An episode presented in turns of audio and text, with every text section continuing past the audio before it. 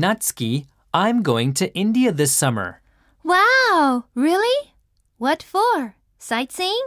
to see my old friend Pat. Maybe you know her. She was in Japan last year.